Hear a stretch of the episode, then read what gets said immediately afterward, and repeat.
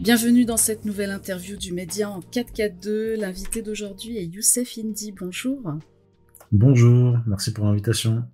Bah, merci à vous. Je rappelle rapidement que vous êtes historien, géopolitologue, spécialiste du messianisme. Vous êtes également écrivain, auteur de plusieurs ouvrages. Alors, euh, merci de nous accorder du temps pour répondre à nos questions. Je voulais vraiment avoir votre, euh, votre analyse sur ce qui se passe actuellement au Proche-Orient. Et tout d'abord, euh, ma première question d'entrée de jeu, c'est depuis ce 7 octobre, tous les médias français et internationaux parlent d'une guerre entre Israël et le Hamas. Les mots conflit israélo-palestinien ne font plus partie de la sémantique des journalistes. Pour quelles raisons alors, en fait, on veut euh, réduire euh, le, bombardement, euh, en fait, ce qui est une épuration ethnique de, Gaza, à une simple opération de liquidation du, du Hamas. Alors qu'en réalité, cela correspond à l'application d'un projet rédigé noir sur blanc par les dirigeants israéliens, réitéré oralement publiquement par les dirigeants israéliens. Ce projet est simple, c'est euh, l'épuration ethnique à Gaza, donc l'expulsion de tous les Gazaouis vers le Sinaï égyptien, parce que les dirigeants israéliens euh, du gouvernement actuel, même des, euh, précédents, hein, considèrent que Gaza appartient aux Juifs, elle fait partie intégrante de la Terre Sainte, et la Terre Sainte leur appartient dans, leur, euh, dans son intégralité, et par conséquent, les autochtones doivent être chassés pour que cette terre revienne aux Juifs, comme c'est indiqué dans la Bible hébraïque. Alors on va revenir à ce projet un peu plus tard dans cette interview, mais tout d'abord, pour quelles raisons euh, les médias internationaux, et notamment français, qui ne savent peut-être pas, qui ne sont peut-être pas euh, au courant de ce projet, on peut leur accorder le bénéfice du doute. Pourquoi adopte-t-il ce vocabulaire de conflit entre Israël et Hamas? Oui, alors euh, parce que il y a euh, des dégâts euh, considérables. ils sont en train de raser Gaza à partir à partir du nord, massacrer la, la population civile. Et c'est comme les guerres les guerres américaines. Avant de lancer une guerre qui va être destructrice et qui va causer euh, des euh, milliers, des dizaines de milliers, des centaines de milliers de morts euh, parmi les civils, on doit d'abord diaboliser.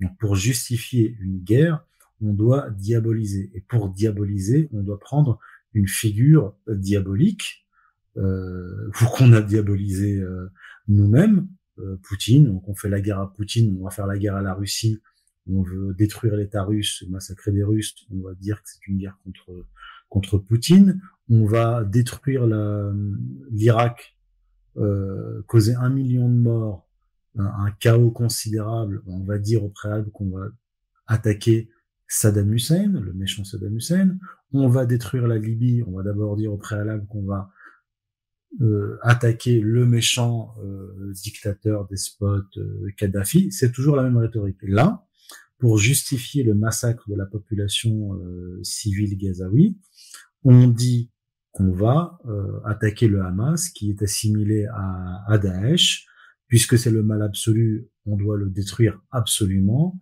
et les, les civils qui sont massacrés, eh bien, ce ne sont que des dégâts collatéraux, comme, comme on nous dit régulièrement.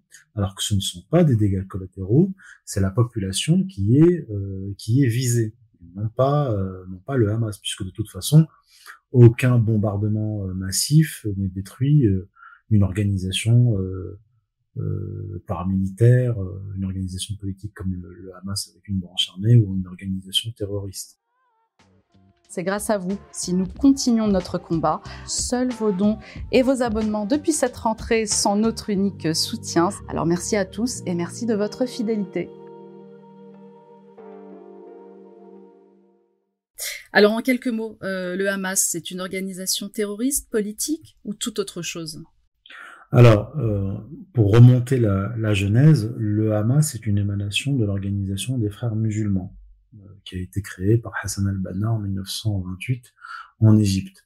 le début de l'implantation du, du, Hamas en Palestine, c'est dans les années 70, avec l'aval, l'approbation et le soutien de l'État d'Israël l'objectif à l'époque des Israéliens, c'était d'implanter une organisation religieuse qui officiellement, les dirigeants israéliens pensaient, je dis bien officiellement, ils pensaient que euh, ce serait une organisation purement religieuse et qui s'occuperait que de religion et qui s'occuperait la population palestinienne simplement euh, aux questions culturelles. Euh, et ceci pour faire pièce notamment à l'OLP à l'époque, une organisation, euh, pas une organisation religieuse, euh, laïque, et qui était une organisation avec une branche armée aussi, euh, l'OLP. Donc c'est pas le Hamas qui a inventé, qui a inventé le combat armé. À partir des années 80, donc 1987, euh, Cheikh Yassine et certains de ses camarades créent le, le, le Hamas avec l'autorisation, l'aval des, euh, des autorités euh, israéliennes. Et euh, donc le Hamas, surtout à partir de début des années 90, donc commence, parce que Cheikh Yassine avait été arrêté, puis puis libéré. on avait trouvé des armes, des explosifs chez, chez, chez le Hamas. Donc le Hamas devient euh, une organisation politique avec une branche armée. Voilà. Euh, qui est active de la fin des années 80, début des années 90, et qui finalement est euh, élue, donc c'est une organisation politique, en 2005, les, euh, les, euh, les, les Gazaouis, 2006, 2006, les Gazaouis élisent le Hamas. Donc le, le Hamas accède au pouvoir suite à un vote. Pourquoi? Parce que, euh, faut connaître le contexte, le Gaza est occupé depuis 1967 par l'armée israélienne, par l'État d'Israël de 1967, et colonisé jusqu'en 2005. C'est en 2005 que Ariel Sharon retire les colons de Gaza. Donc c'est l'occupation de Gaza et la transformation de, Gaza en terre juive. C'est pas, ça commence pas avec le gouvernement de Netanyahu.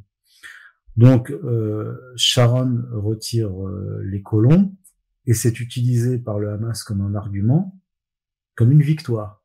Donc il gagne les élections en 2006. Puis, euh, dès 2006, enfin 2006-2007, euh, Israël au plus impose un blocus à Gaza. Donc un blocus à Gaza qui pénalise toute la population depuis ce moment-là. Donc c'est l'élection du Hamas qui sert de prétexte à Israël pour imposer euh, un blocus. Donc pour résumer, les frères musulmans se sont implantés en Palestine avec l'aval israélien. Euh, le Hamas s'est développé et a reçu des financements de pays du Golfe et même, même d'Israël et des armes. Ça, c'est documenté. Et euh, donc le Hamas gagne les élections. Il sert de prétexte aux Israéliens pour imposer, un blocus à euh, toute la population de Gaza.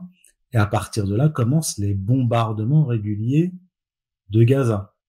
2008, 2012, 2014, et, euh, et, ainsi de suite. Donc à intervalles réguliers, vous avez des bombardements massifs euh, contre, contre Gaza pour faire avancer en parallèle le projet d'expulsion des Gazaouis vers, euh, vers le Sinaï.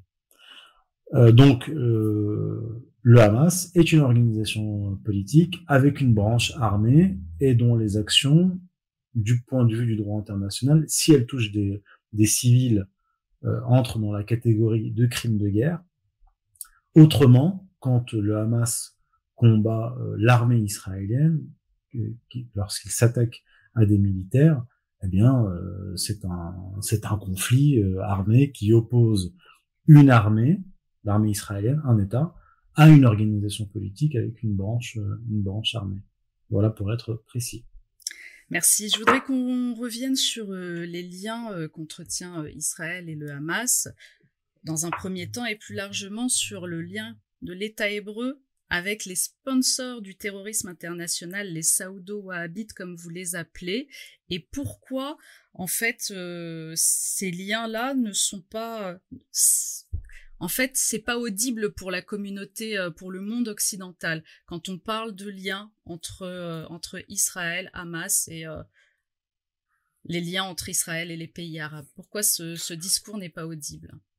Alors, c'est, la région est complexe et le, le sujet, le sujet est aussi complexe. Après, bien sûr, il y a la, la propagande qui vise à caricaturer et, et, à empêcher le, le public d'avoir connaissance de cette réalité qui est qui est complexe parce que il y a cette dimension-là dont j'ai parlé. Et effectivement, Israël a permis l'implantation du Hamas. Effectivement, Israël a autorisé les pétromonarchies à euh, financer euh, le Hamas.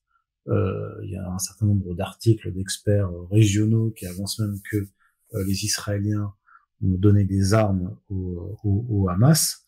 Du point de vue israélien, ça se comprend du point de vue de la stratégie israélienne. C'est-à-dire que si vous êtes une entité expansionniste euh, qui veut expulser les populations, qu'ils le font d'ailleurs depuis en fait la création du foyer national juif depuis un siècle, avec l'événement spectaculaire de 1948, euh, euh, la Nakba, c'est-à-dire l'expulsion de, de, près de 750 000, 750 000 Palestiniens, vous devez justifier cette guerre, cette épuration ethnique, cette expansion territoriale euh, par un ennemi existant. Et cet ennemi doit être euh, virulent, le plus euh, virulent possible.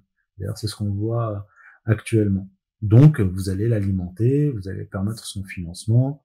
D'ailleurs, il y a des déclarations de Netanyahou maintenant même qui sont sorties sur euh, LCI, où Netanyahou dit aux membres de son parti, le Likoud, que il, faut, il faut laisser le Qatar financer le Hamas se développer parce que c'est notre meilleur moyen d'avancer euh, politiquement. Donc là, il y a cet, cet aspect. Il y a aussi un autre aspect, c'est que le Hamas, euh, c'est pas simplement la relation avec euh, Israël, ça se résume pas à ça. Euh, le Hamas a été financé, oui, par les pétromonarchies, mais il est aussi soutenu par des ennemis d'Israël. Il, a, il est soutenu par, par, par, la Syrie, activement. Khaled Meshal, chef du Hamas, était en Syrie jusqu'en jusqu'en 2011, jusqu'au printemps arabe, parce qu'au moment du printemps arabe, le Hamas étant affilié aux frères musulmans et euh, étant financé par euh, le Qatar, s'est retourné contre contre la Syrie et a pris parti pour les organisations euh, terroristes qui qui s'attaquaient à la Syrie. Donc il a quitté Damas pour s'installer à Doha et c'est que récemment en 2017 qu'il y a eu une réconciliation Iran-Hamas et en 2022 qu'il y a une réconciliation Syrie-Hamas. Mais en tout cas, depuis le début des années 90 à peu près, l'Iran soutient euh, soutient le Hamas, euh, puisque bon, si vous êtes un ennemi d'Israël, vous faites avec euh, les moyens du bord et avec les organisations euh, qui existent. Donc ils ont fait avec le Hamas. Donc ils ont soutenu le Hamas et, activement. la Syrie soutient le Hamas, le Hezbollah aussi. Euh, le soutien, pas de la même façon. Donc là, on le voit euh, durant cette guerre, bien, le Hezbollah apporte son soutien aux Palestiniens en ouvrant un front euh, au nord d'Israël, au sud, au sud du Liban. Donc il y a un jeu complexe, géopolitique, régional, euh, avec des acteurs qui s'opposent. Et au centre de ce jeu complexe, il y a notamment le, Hamas. Donc c'est donc il faut sortir de, du discours occidental. Euh, est-ce qu'ils sont gentils, est-ce qu'ils sont méchants, est-ce que ce sont des terroristes, est-ce que ce ne sont pas des terroristes, est-ce que c'est une création israélienne ou est-ce que c'est euh, c'est une organisation qui, qui combat vraiment Israël? C'est c'est c'est plus complexe que ça. Voilà. Alors, euh, on va revenir, on va parler des, des massacres qui ont lieu euh, actuellement à Gaza. Vous avez parlé d'épuration ethnique. Pour le camp israélien, c'est c'est une simple défense même.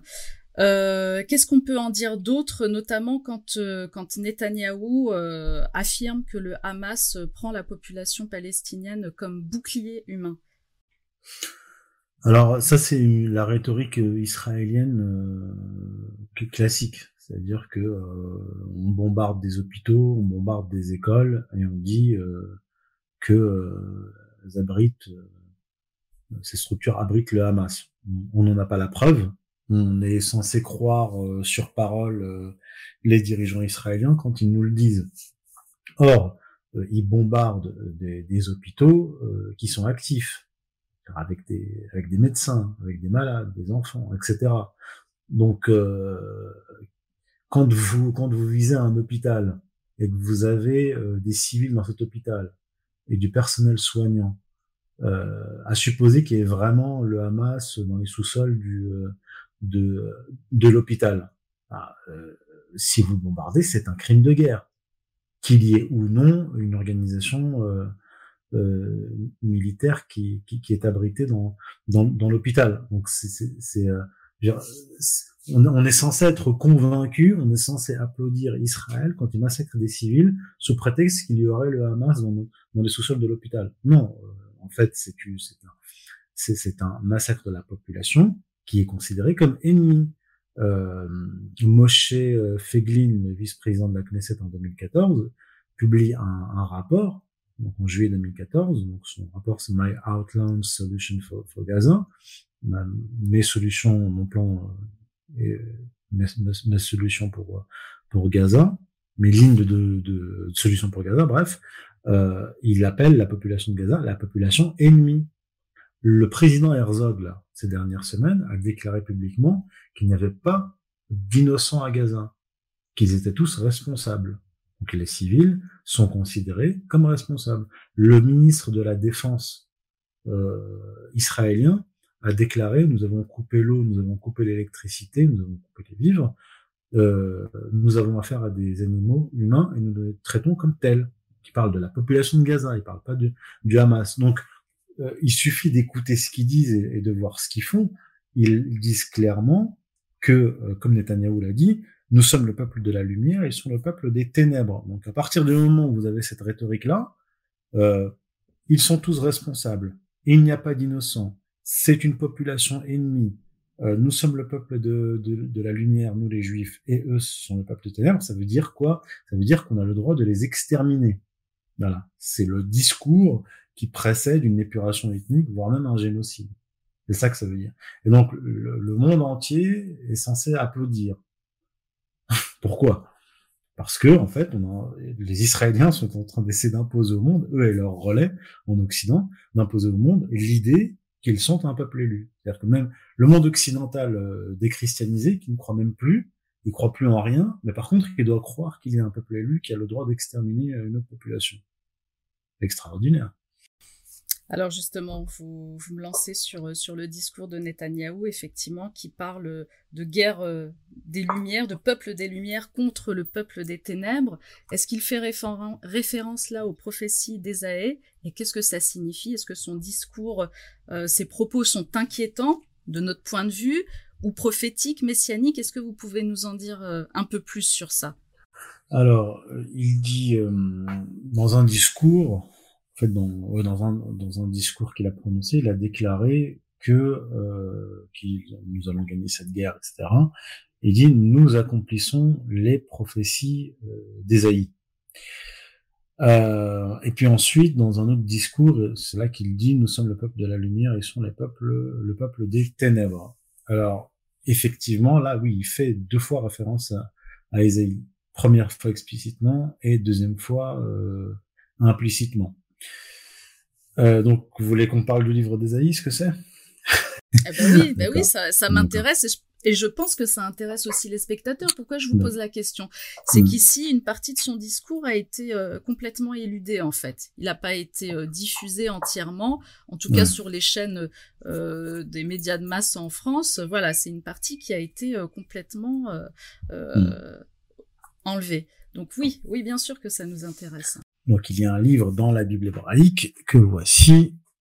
Tout ce que je vais vous citer vient de est-ce que vous voyez à l'écran? Oui, oui, très bien, très bien. Parce que ah, oui, moi je me vois. Ok. Voilà, donc Bible hébraïque, hébreu français. Je vous donne l'édition hein, pour être précis.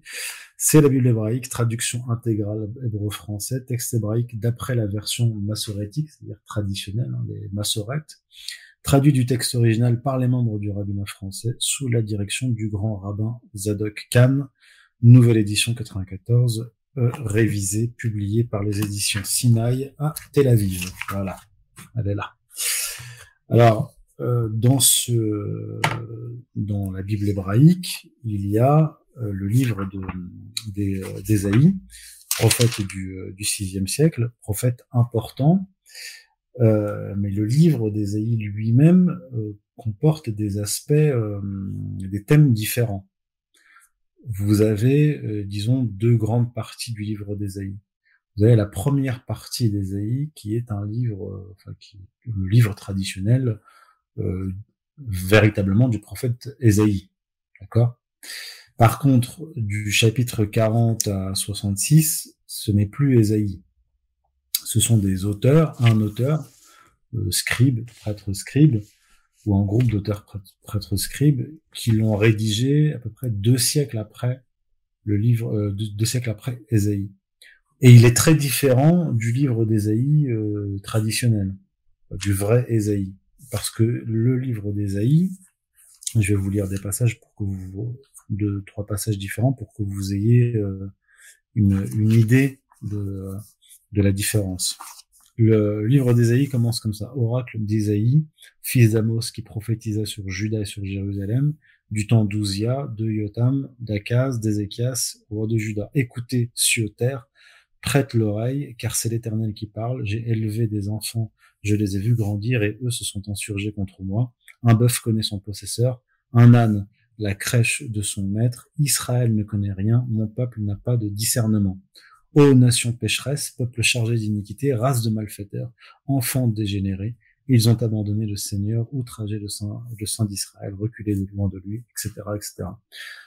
Ça, c'est la teneur de la, du livre d'Ésaïe. Puis, vous avez euh, le second Ésaïe, 40 à 66, qui est totalement différent, rédigé donc durant l'époque perse, et qui est un, un ce qu'on appelle le deutéro-Ésaïe, parce que ce sont les auteurs, les, scribes qui ont rédigé la version tardive du Deutéronome, cinquième livre de la Torah, qui ont rédigé cette version tardive du livre d'Ésaïe. Le contexte est important parce qu'il est rédigé pendant l'exil à Babylone après l'exil euh, à Babylone, durant la période perse, où les Judéens se sont familiarisés, par exemple, avec le métier de la banque. Sont devenus des banquiers riches, opulents, et ils ont aussi intégré euh, la dimension impériale euh, qu'ils ont vécu hein, ou qu'ils ont subi via notamment l'empire babylonien et avant l'empire assyrien. Et pourquoi je dis ça? Parce que euh, Netanyahou déclare Nous sommes le peuple de la lumière et ils sont le peuple des ténèbres. Dans la deuxième partie d'Ésaïe, effectivement, il est question de lumière sur laquelle répondit le peuple, ce qui répondit sur le peuple d'Israël et les nations dominées sur lesquelles euh, euh, il y a les ténèbres, les brumes. Et, euh, et donc il est dit qu'ils seront en fait soumis euh, réduit à l'esclavage et que euh, le peuple d'Israël euh, s'enrichira et les richesses des, nations lui, lui parviendront. Et en fait, ce, que, ce dont parle Netanyahou, c'est cette dimension eschatologique qu'on retrouve dans Deutéronome et dans les Donc, et là, vous allez retrouver en fait les thèmes de Netanyahou. Donc il est dit, donc chapitre 60 à partir du verset 1 jusqu'à 17, Lève-toi, resplendis, car ta lumière est venue et la gloire de l'Éternel rayonne sur toi. Oui, tandis que les, ténèbres recouvrent la terre et une sombre brume les nations. Sur toi l'Éternel rayonne, sur toi sa gloire apparaît. Peuple de lumière, peuple de ténèbres. Et les peuples marcheront à ta lumière, les rois et euh, les rois à l'éclat de ton aurore, Lève-toi tes yeux alentour et regarde. Les voilà qui s'assemblent tous et viennent à toi. Tes fils arrivent de loin avec tes filles qu'on porte sur les bras. À cette vue, tu seras radieuse, ton cœur battra d'émotion et se dilatera, car les richesses de l'océan se dirigeront vers toi, et l'opulence des peuples te sera ramenée. Tu seras inondé d'une multitude de chameaux, de dromadaires partis de Madian et d'Epha, Voici euh, venir tous ceux de Saba, apportant l'or, de l'encens et proclamant les louanges de l'Éternel. Les brebis s'entasseront dans tes murs, etc., etc. Donc en fait, il est dit que les autres peuples seront soumis, ceux qui voudront pas se soumettre seront détruits, une brume les recouvrera, les richesses des nations te perviendront, et également, ce qui est important, ce dont parle le livre d'Ésaïe, c'est que les, les, peuples, les autres peuples se réuniront autour des fils d'Israël au temple et chercheront à connaître le Dieu d'Israël, Yahvé. Et donc là, il est dit qu'à la fin des temps, le peuple juif jouera le rôle de peuple prêtre et donc d'intermédiaire, de caste sacerdotale, entre les nations et Yahvé, Dieu pour les juifs. Et par conséquent, donc les nations seront soumises, les nations alentours seront soumises, ceux qui ne seront pas soumis seront détruits, les fils d'Israël s'enrichiront sur le dos des autres nations, et ils seront le peuple prêtre qui guideront, qui guidera les nations vers euh, vers Yahvé. Donc c'est en gros la teneur du, euh, du, second livre d'Ésaïe, le euh, le Deutéro Ésaïe, auquel fait référence Netanyahou. effectivement, si on n'a pas lu euh, le livre d'Ésaïe, et si en plus on n'a pas, après c'est compliqué, là c'est un travail de chercheur, de bibliste, mais on peut pas comprendre d'où viennent ces, ces, passages du livre d'Ésaïe qui contrastent avec la, la, première partie du livre d'Ésaïe qui est très virulent vis-à-vis des fils d'Israël, si on ne connaît pas le contexte historique, le contexte de rédaction du livre d'Ésaïe et du, et du Deutéronome. Donc il s'agit véritablement là d'eschatologie, de fin des temps. Alors j'ai deux questions à ce propos. D'une part, la première, c'est est-ce qu'Israël a le, a le, pouvoir de réaliser euh, ces, prophéties d'Ésaïe Et deuxième, est-ce que c'est une synchronicité que ça arrive à ce moment-là? Ou bien c'est une simple coïncidence en fait? Pour que Netanyahou en fait parle publiquement de, de, de la réalisation de ces prophéties. Alors, il y a un contexte quand même politique euh, et social euh, en, en Israël, c'est que déjà le gouvernement israélien actuel et les gouvernements qui se sont succédés euh, sous Netanyahou quasiment constamment, sauf quelques intermèdes, depuis une dizaine d'années, ce sont les gouvernements les plus religieux fanatiques de l'histoire d'Israël, de l'histoire de, l'entité sioniste. Donc Netanyahou tient ce discours aussi pour satisfaire euh, sa, sa, coalition, composée de ministres fanatiques, dont un qui a par exemple proposé de balancer une bombe atomique sur Gaza. Euh, ça, c'est le premier point. Deuxième point, si ce gouvernement euh, est aussi fanatique, c'est parce qu'il y a une base euh, fanatique, religieuse, messianique dans la population israélienne. Il y a déjà une dizaine d'années, euh, Charles Landerin a apporté des, sondages disant que plus de 50% de la population euh, israélienne croit que le, le Messie va bientôt arriver. 40% euh, des, des, officiers de, de l'armée, ce qui était, ce qui était inédit, là je parle il y a déjà il y a 10 ans, 40% hein. euh, sont des religieux juifs orthodoxes. Pas, pas orthodoxes dans le sens où, euh, comme ceux de Jérusalem qui ne travaillent pas, qui, qui font pas de service militaire, mais des juifs croyants, euh, voilà, et donc, et donc messianistes. Donc il y a, y a un gouvernement qui est quand même le reflet d'une bonne part de la population. Euh, et donc il y a une poussée de fièvre euh, messianique actuellement parce que cette guerre déclenchée contre contre Gaza vise, comme je l'ai dit, à, à, dans leur esprit récupérer Gaza, parce que c'est la Bible qui dit que que Gaza leur appartient, c'est dans dans le livre de Josué d'ailleurs. Euh, et donc il euh, il il accompagne cette action d'épuration ethnique par un discours euh, biblique eschatologique euh, pour alimenter en fait la, la narration. Il s'adresse pas aux nations du monde, hein, il s'adresse à, à, la population euh, israélienne pour qu'elle pour qu'elle accepte le sacrifice que que cela que cela implique et comme je l'ai dit pour euh, pour satisfaire son son, son, son gouvernement, mais aussi pour échapper aux contradictions internes en Israël, parce qu'il y a un rejet de Netanyahou d'une frange de la population, euh, qu'il essaye visiblement de, de calmer, mais aussi de d'amener de, derrière lui en soutien euh, en cette période de guerre.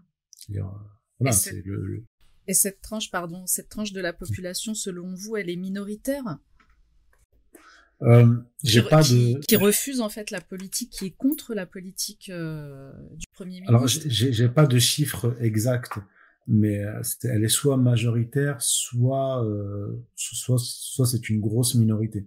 Parce que le, le gouvernement de Netanyahou, Netanyahou est en véritable danger euh, euh, politique puisqu'il a voulu faire une réforme de la Cour suprême, en fait supprimer la Cour suprême, euh, et il a un certain nombre de casseroles, euh, de, de, dossiers de corruption, etc. Donc il essaie quand même d'échapper à cela, et il est devenu en Israël très impopulaire. Donc de, de son point de vue, il y a une double fuite en avant, une fuite en avant messianique euh, qui correspond à l'évolution d'Israël ces dernières années, et une fuite en avant euh, politique pour échapper aux contradictions euh, politiques, échapper à la justice. Donc il y a cette double, euh, cette double fuite en avant qui explique cela. Selon vous, jusqu'où ira l'escalade de la violence? Jusqu'où est prêt à aller Netanyahou? Je pense que Netanyahou et son gouvernement sont prêts à entraîner les États-Unis dans une, dans une guerre régionale. Je pense que ce qu'ils ce, ce recherchent, euh, je parle pas des militaires, hein. je parle je parle de Netanyahou. Je pense que ce qu'ils cherchent, c'est euh, l'embrasement régional, parce que euh, le projet israélien d'expansion territoriale du Nil à l'Euphrate, etc., a été empêché par les, interventions euh, iranienne, les interventions du Hezbollah et l'intervention russe en Syrie, sous les groupes terroristes étaient des proxys des États-Unis, donc des forces israélo-américaines, pour se débarrasser, pour débarrasser Israël de ses ennemis. Euh, cette intervention russe, iranienne, Hezbollah, euh, a permis de euh, verrouiller la région, d'empêcher Israël d'accéder à son projet. Par conséquent, aujourd'hui, le seul moyen pour Israël de se débarrasser de ses ennemis et de s'étendre territorialement, c'est de produire un embrasement régional et d'entraîner les États-Unis dans cette guerre. Dans cette guerre contre le Hezbollah, contre la Syrie et contre, contre l'Iran. Ce qui peut conduire à, une guerre mondiale, puisque les Russes ne laisseront pas tomber, euh, ne laisseront pas tomber l'Iran. Alors est-ce que c'est un scénario qui est plausible, étant donné que bah, il y a toujours une guerre à côté qui se qui se déroule, euh, la guerre entre la Russie et l'Ukraine. Euh, les États-Unis sont fortement impliqués dans, dans cette guerre, donc est-ce qu'on peut craindre que les États-Unis accordent leur faveur euh, à Israël? Est-ce que c'est plausible ou pas? Alors c'est c'est possible. Je pense qu'actuellement les les Américains sont sont prudents. Je pense qu'ils sont prudents. Ils ont envoyé des navires de, de guerre et des, euh, de, de porte-avions. Je pense que c'est pour mettre la pression au Hezbollah et pour euh, satisfaire les, euh, les Israéliens. Euh, mais s'il y a, ce qu'on peut craindre en fait, c'est que c'est qu'il y ait une escalade qui contraigne, qui contraindrait les, les, les Américains à intervenir. Et à partir de là, ça devient incontrôlable. C'est-à-dire que les Américains, s'ils s'entraînent dans cette guerre, qu'il y a des, des répliques euh, du Hezbollah euh, et que et que le, le, Hezbollah est attaqué frontalement par les États-Unis, ça contraindrait euh, peut-être les, les, Iraniens à intervenir et puis et, et ainsi de suite. Donc l'élément, ce qu'il faut retenir, c'est que l'élément perturbateur dans la région, l'élément qui, peut produire une guerre régionale et une guerre mondiale, c'est Israël. Et l'implantation des néoconservateurs euh, pro-israéliens de confession juive dans l'appareil d'État américain est très important. Le lobby pro-israélien est très, très influent. Donc pour l'instant, la voie pacifique n'est pas envisageable. Non, non, je non. Israël est déterminé à poursuivre son bombardement de Gaza. Le Hezbollah, dès le deuxième jour de l'intervention euh, israélienne à Gaza, a, ouvert un front au nord contre Israël. Et, euh, et les combats s'intensifient de plus en plus, euh, étape par étape, avec une certaine prudence du Hezbollah et une certaine prudence d'Israël, quand même à noter, mais on n'est pas à l'abri d'une escalade et d'un embrasement. Alors là, on parle du rôle des États-Unis que, que, les États-Unis peuvent jouer dans ce, dans ce conflit. mais quel rôle pourrait jouer l'Europe? Est-ce qu'elle pourrait jouer un rôle d'apaisement ou pas? Non, quand on voit les, les déclarations le chancelier allemand s'est rendu en Israël pour soutenir euh, Netanyahou. Euh, Macron est parti en Israël pour soutenir Netanyahou. Je crois que Mélanie aussi est partie en Israël pour euh, soutenir Netanyahou, il me semble. Donc les trois plus importants pays euh, d'Europe, donc de l'Union européenne, apportent leur, soutien à l'épuration ethnique. Euh, voilà, donc il n'y a pas, il a pas de voix européenne puisque je l'ai déjà expliqué, l'Europe a été intégrée au grand espace états-unien, et donc la politique étrangère européenne, c'est la politique étrangère américaine. Non, il n'y a pas de solution qui viendra d'Europe. En tout cas, dans l'immédiat, avec les gouvernements actuels.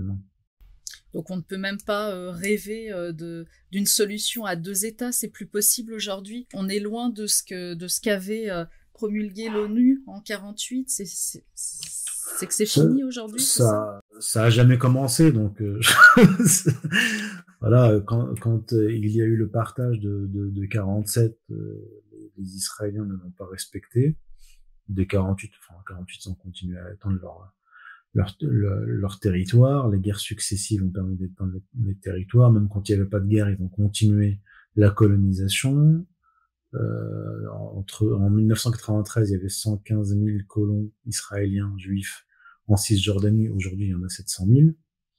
Donc, il n'y a pas de, il y, aura pas de solution à deux États. Le, seul moyen, c'est de contraindre Israël. Mais euh, la contrainte ne peut être faite que par la force, puisque aucun des alliés euh, d'Israël, dans le monde occidental, n'a la volonté de de remettre Israël à sa place. de le remettre dans les frontières de 67 ou encore moins dans les frontières de 47.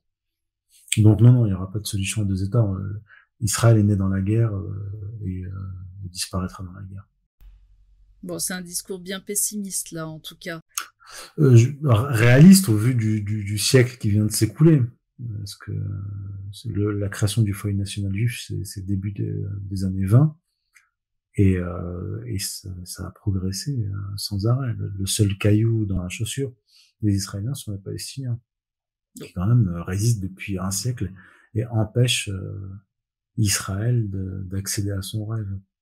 Donc aujourd'hui, si je traduis, c'est que quelque part, on assiste, on assiste concrètement à la disparition d'un peuple. Bah, à Gaza, c'est ce qu'ils essaient de faire. En Cisjordanie, c'est ce qu'ils font. Euh, Alors Gaza, oui, petit à petit. C'est tout petit parce que quand on voit mm. les cartes, et vous l'avez dit depuis 1947-48, les, euh, les terrains qui sont, euh, qui sont pris par, par, par les Israéliens, c'est, si vous voulez, les Palestiniens se retrouvent avec des petits, des petits morceaux de terre un peu par là. voilà. oui, oui, ils ont. au, départ, c'était un territoire uni on voit sur la carte euh, la Cisjordanie d'un côté, euh, Gaza de l'autre. Au milieu, bah, il y a, y a l'occupant, et on voit en Cisjordanie, euh, les Palestiniens disparaissent peu à peu parce qu'ils sont, ils sont expropriés par des, des colons accompagnés aujourd'hui par de, l'armée israélienne. ils font des ratonnades tranquillement là, en ce moment en Cisjordanie et à Jérusalem aussi. Que ce soit les musulmans ou les chrétiens, les deux sont chassés de chez eux et exproprié. Donc oui, c'est de toute façon depuis l'origine, euh, Israël, euh, le projet sioniste est un projet d'épuration ethnique depuis le départ. C'est pas nouveau. Alors je voudrais qu'on aborde avec vous euh, un personnage sur lequel vous avez écrit, c'est Eric Zemmour, qui qui réapparaît d'un coup là. Euh, donc, euh, vous avez écrit un excellent livre, L'autre Zemmour, qui a été publié en 2021 chez euh, Contre-Culture. Et il n'a pas pris une ride, ce livre, parce que finalement, ce que vous aviez écrit il y a deux ans bah, est toujours d'actualité. Alors, on sait très bien que Éric Zemmour aime provoquer. Mais il aime avant tout adopter la stratégie du choc des civilisations et de la guerre civile planétaire. C'est ce que vous aviez écrit en 2021 dans votre livre. Alors il est toujours fidèle à lui-même? Ah oui, plus, que jamais. C'est que là, euh, à l'époque, j'avais été beaucoup critiqué notamment par des, euh, gens que je ne suis pas forcément très euh, très éloigné, des critiques des États-Unis, etc., qui se reconnaîtront et qui qui m'attaquaient plus ou moins ouvertement à cause de ce livre sur sur Zemmour et certains même défendaient défendaient Eric Zemmour. Maintenant, ils sont beaucoup plus discrets sur la question. Depuis qu'Eric Zemmour est parti en Israël pour déclarer que le combat d'Israël c'était le combat de de la civilisation occidentale euh, judéo-chrétienne contre euh, contre l'islamisme. Et, euh, et, déjà depuis sa déclaration hein, sur après avoir été pro-russe dès que la guerre a, a, a, démarré entre la Russie et l'OTAN en, Ukraine, eh bien il a pris position pour Zelensky contre contre contre Poutine, contre la Russie. Donc déjà là, le masque était en train de, de tomber. Et là, il, tombe d'autant plus que moi, j'avais identifié Eric Zemmour comme un, un juif euh, orthodoxe, euh, pro-israélien, radical. C'est comme ça que je le voyais. Alors, on m'avait dit non, non, euh, erreur d'interprétation, euh, il est assimilé, il n'a rien à voir avec Israël, il disait lui-même qu'il n'était pas sioniste. Et là, aujourd'hui, publie des photos à longueur de journée de lui au mur de lamentation en Israël.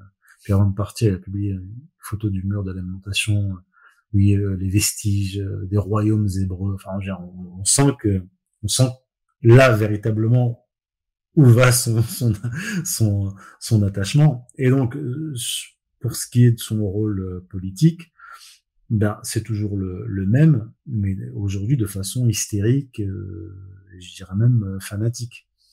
Euh, là, avec cette guerre, il devient complètement. Euh, enfin, il, est, lui aussi, comme Julien Drey et d'autres, il, il, a été impacté par cette poussée de fièvre euh, messianique pro-israélienne.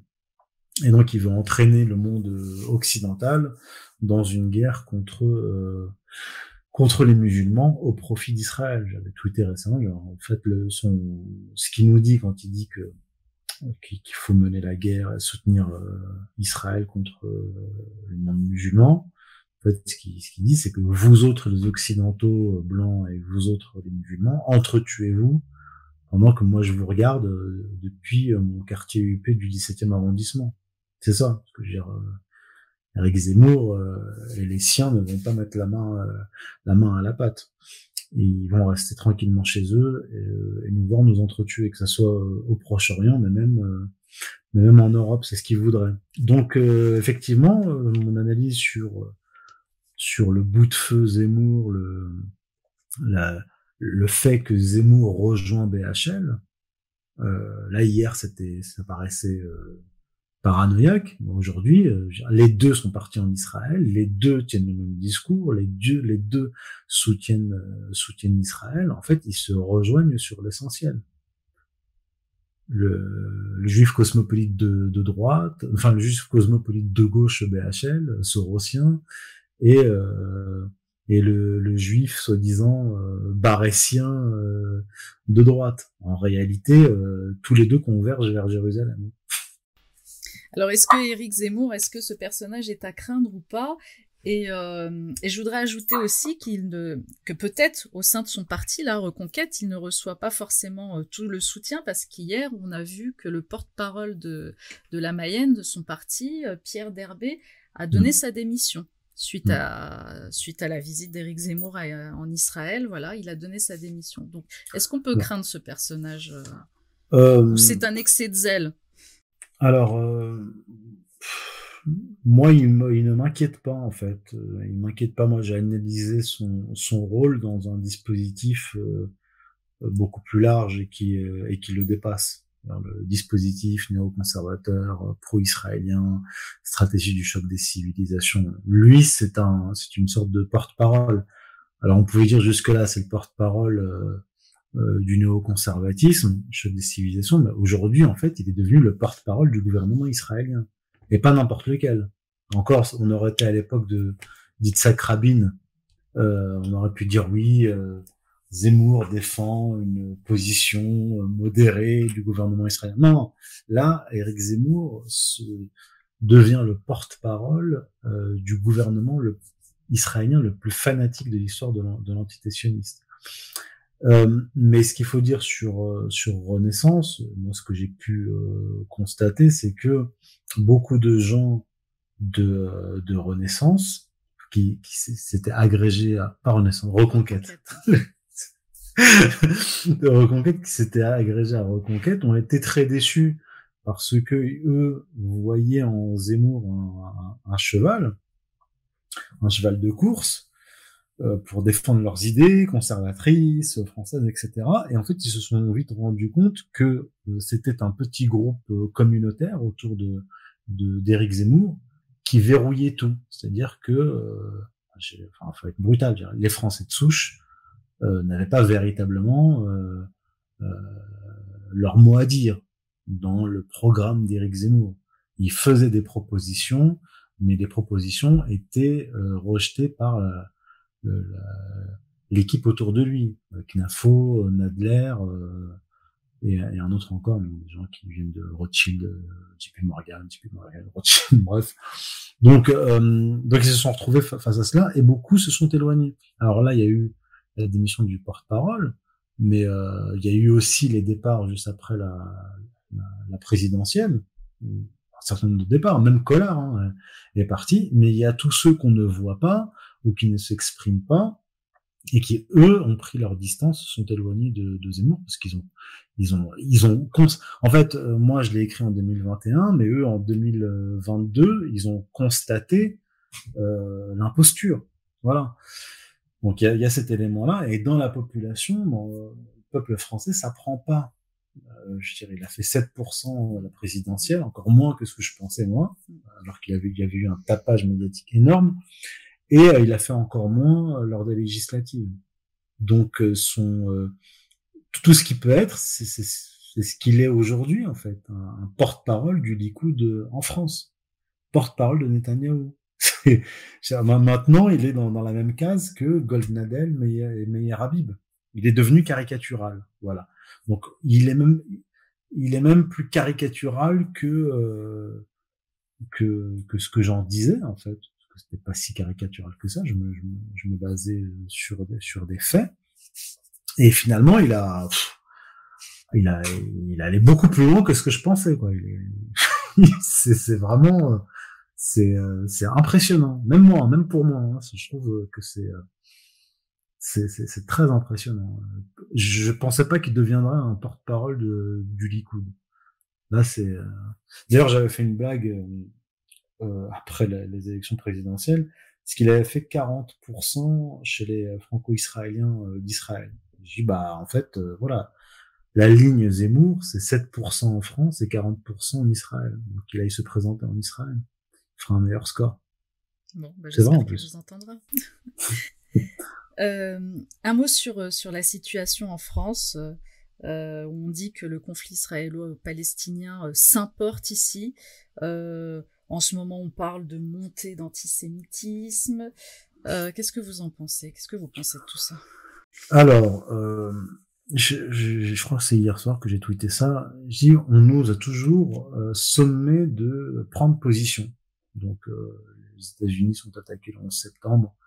Il faut prendre position pour les États-Unis dans leur guerre contre l'Afghanistan. Euh, il faut prendre position dans leur guerre contre contre l'Irak, des armes de destruction massive. Il faut prendre position contre la Russie de Vladimir Poutine euh, et pour euh, et pour l'Ukraine. Il faut prendre position contre Kadhafi pour justifier la destruction de de la Libye. Donc, on nous sommes constamment de prendre position, de prendre position contre les non vaccinés. Qu'est-ce que vous pensez des gens qui mettent pas leur masque dans la rue Tout le temps, tout le temps.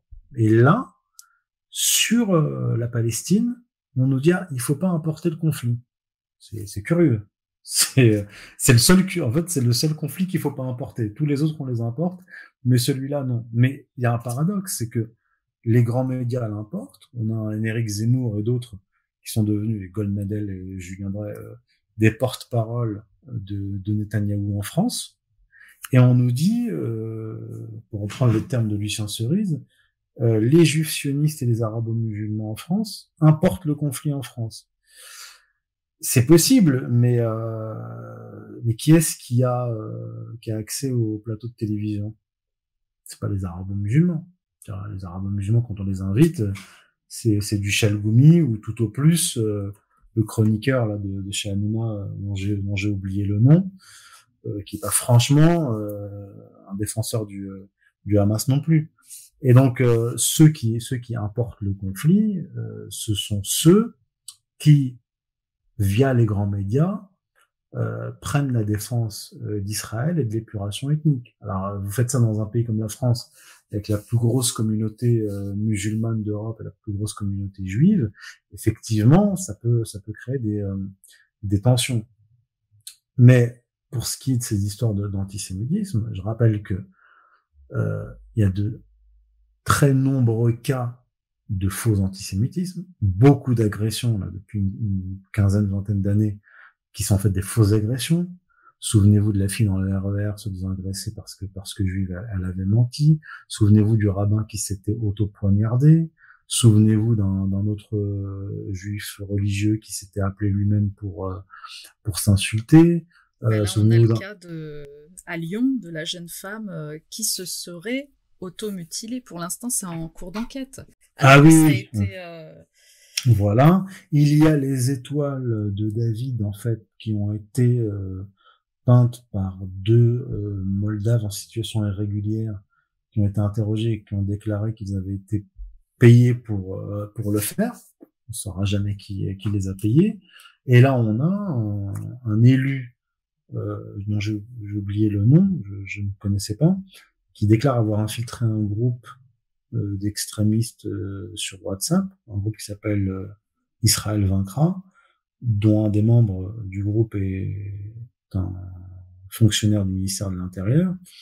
Et dans ce groupe-là, dans les discussions, il parle de faire des, des, actes antisémites, voilà, pour faire monter les, les tensions. Donc, euh, donc, euh, je veux dire, euh, malgré l'importation du conflit, on se rend compte qu'ils sont obligés de créer des actes antisémites pour, bah, pour en fait, hum, comment dire, amener les Français à soutenir Israël dans cette dans cette épuration ethnique. Donc voilà ce que ce que j'ai à dire en gros là-dessus, c'est que l'importation du conflit, bah, elle est faite surtout par par le haut, et surtout, oui, surtout autre chose, c'est que le, la, la France n'a pas vocation à prendre parti. Je pense que la, je pense que la, la position la plus, euh, la plus sage était celle du général de Gaulle en 67, qui était quand même condamné euh, le, la guerre menée par, par les Israéliens, la conquête, etc. Et, euh, et, à ma connaissance, le général de Gaulle n'était pas un islamo-gauchiste. Voilà. Donc euh, le rôle de la France, en fait, bah, c'est de jouer peut-être un rôle de médiateur, euh, pas d'importer le conflit, mais d'avoir une, position qui serait une position gaulienne euh, et qui et qui en fait apaiserait les tensions même en France. Voilà, la position de De Gaulle. Si si un président aujourd'hui a la position de De Gaulle, les musulmans euh, de France euh, seraient tout à fait satisfaits voilà, la France défend ses intérêts propres, elle condamne l'intervention israélienne, euh, elle propose à la limite une, une conférence pour la paix. Dire, et là, bon, on sait ce qui s'est passé ensuite avec avec De Gaulle, comment il a été comment il a été remercié. Mais mais c'est ça c'est ça la position de dire la France n'a rien à voir avec le conflit euh, et, et, on regarde ailleurs, c'est pas c'est pas une position qui est, tenable avec euh, la première communauté juive et la première communauté euh, musulmane. D'autant plus qu'il y a, des liens historiques entre la France et les peuples arabes du Proche-Orient et entre la France et les chrétiens d'Orient depuis l'époque de Charlemagne et la fameuse ambassade entre Charlemagne et le calife Harun al-Rashid. Donc il y a tout cela à prendre en compte et pas simplement euh, répéter des slogans, euh, faut pas importer le conflit, etc. C'est pas, pas très sérieux et pas très original. Et lorsqu'on voit euh, le recteur de, la mosquée de Paris, euh, Shemseddin Afis, qui se, rencontre avec le grand rabbin de France, Raïm Corsia, qu'est-ce que, qu'est-ce que vous en pensez de tout ça? Quand ils se réunissent ensemble, et en ce moment ils s'affichent beaucoup hein, ensemble, ils disent qu'ils se réunissent très souvent, qu'ils communiquent. Qu'est-ce que vous en dites de tout ça? Est-ce que ça a une forme d'apaisement ou? J'ai pas vu passer cela. Euh, je sais pas quel est le contenu leur, de leur déclaration. Est-ce qu'ils ont fait une déclaration? Que Ils sont passés, oui, ils sont passés à la télé. Ils sont euh, effectivement. Bah, euh, c'est bien beau. Donc, on peut parler de d'amitié judéo, enfin judéo musulmane. mais le problème, c'est que ça, ça résout pas le problème. il, faudrait que les représentants musulmans, les représentants juifs et même les représentants du catholicisme en France et, dans le monde prennent une, une, une position qui est claire. on peut pas, on peut pas avoir un rabbin je sais pas exactement quelle est la position du rabbin Ren Corsia, qui est plutôt tendance euh, libérale. Hein. Euh, on peut pas avoir un rabbin qui est pro-israélien et qui soutient euh, la politique israélienne, euh, à côté d'un musulman qui défend les Palestiniens et d'un d'un catholique qui défend les euh, les chrétiens d'Orient. Il y en a un d'entre eux qui, qui, qui, qui, va se faire avoir dans, dans, dans la manœuvre. Donc, à un moment donné, il y en a un qui va dériver vers l'autre, mais il faut qu'il y ait une position claire. Est-ce que le rabbin, le grand rabbin de France, euh, s'oppose à l'épuration ethnique à Gaza Ça se saurait, voilà, ça se saurait. Voilà. Donc maintenant, euh, qu'est-ce que le recteur de la de la mosquée va faire avec un rabbin qui qui visiblement, jusqu'à preuve du contraire, soutient la politique israélienne? Donc il y en a, ça veut dire qu'il y en a un qui est qui est soumis à l'autre. Et quid des chrétiens qui sont, parce que là on peut revenir encore à Zemmour, quid des chrétiens qui sont bombardés à Gaza? Alors on nous dit, les, les gens comme Zemmour disent, euh, oui, euh, depuis que le Hamas est au pouvoir, euh, la, la, population chrétienne a diminué. Or, le Hamas est au pouvoir à Gaza. Il n'est pas au pouvoir en Cisjordanie. Il n'est pas au pouvoir à Jérusalem. Et pourtant, la, communauté chrétienne, des chrétiens palestiniens, quittent la Palestine euh, que ce soit Gaza, la Cisjordanie et Jérusalem. Je rappelle que depuis que le Hamas est au pouvoir, à Gaza, il y a un blocus. Donc, si les chrétiens d'Orient, enfin de, Gaza, ont les moyens de, de partir, oui, effectivement, ils partent. Mais c'est pas le Hamas là qui a bombardé, par exemple, l'Église. Non, c'est pas le Hamas qui empêche les, chrétiens de Jérusalem d'accéder au Saint-Sépulcre euh, au, jour de fête. Euh, c'est pas euh, c'est pas le Hamas.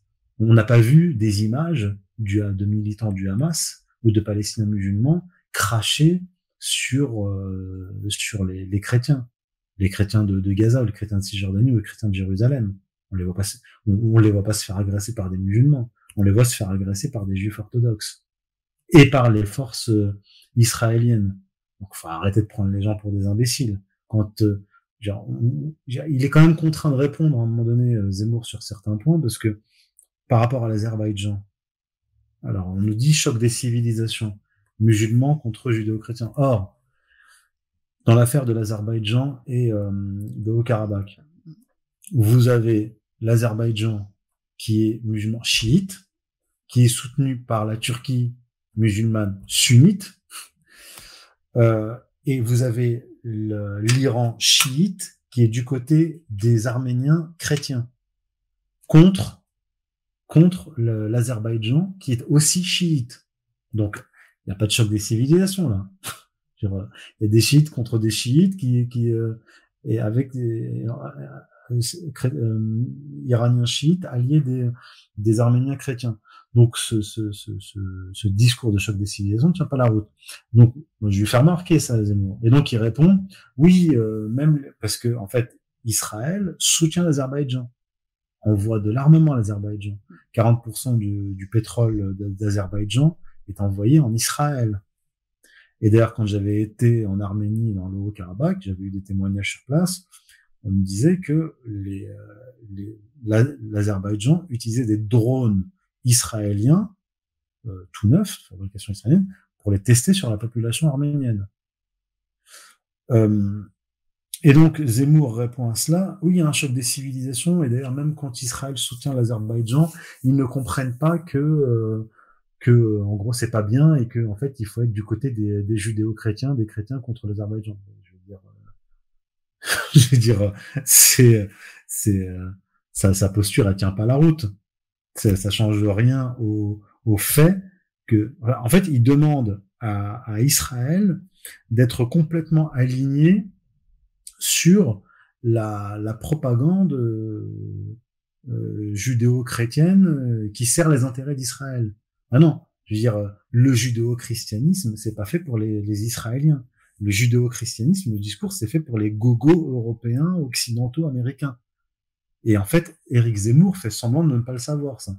Lui, il parle de judéo-christianisme euh, en Europe, ça c'est du baratin, c'est de la propagande, mais euh, les, les, Israéliens sont contre-fiches du judéo-christianisme, puisqu'ils persécutent les, les, chrétiens, et que même au début de cette année, euh, la Knesset a voulu euh, a proposé une loi interdisant qu'on parle du Christ aux chrétiens. Donc on a, ils ont voulu inter, parce qu'ils ont interdiction de la propagande chrétienne, du prosélytisme.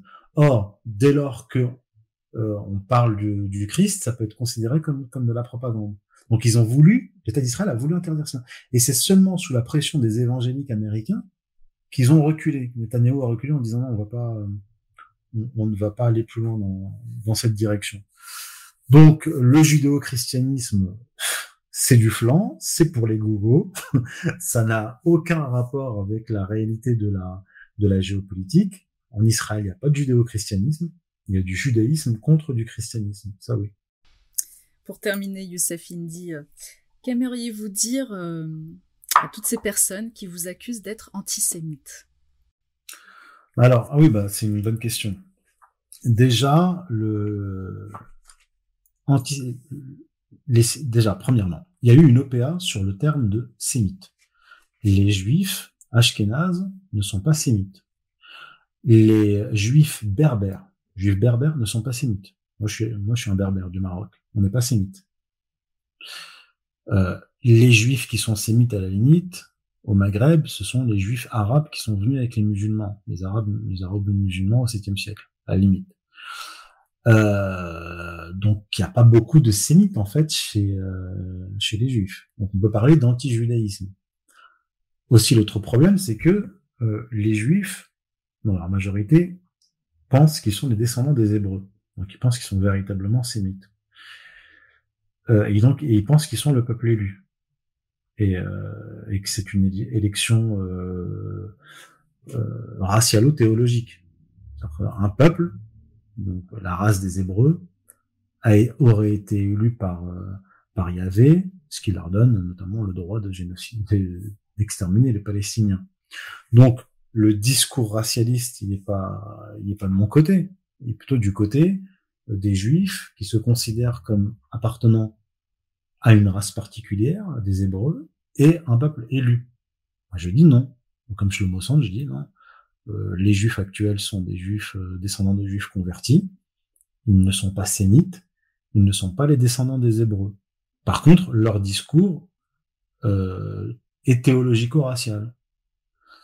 Et donc, euh, si le racisme est, quelque part, bah là, il est plutôt du côté de, des gens comme euh, Netanyahou euh, et de tous ceux qui qui défendent la politique théologico-raciale israélienne. Donc, moi personnellement, je ne considère pas les, les juifs comme appartenant à une race.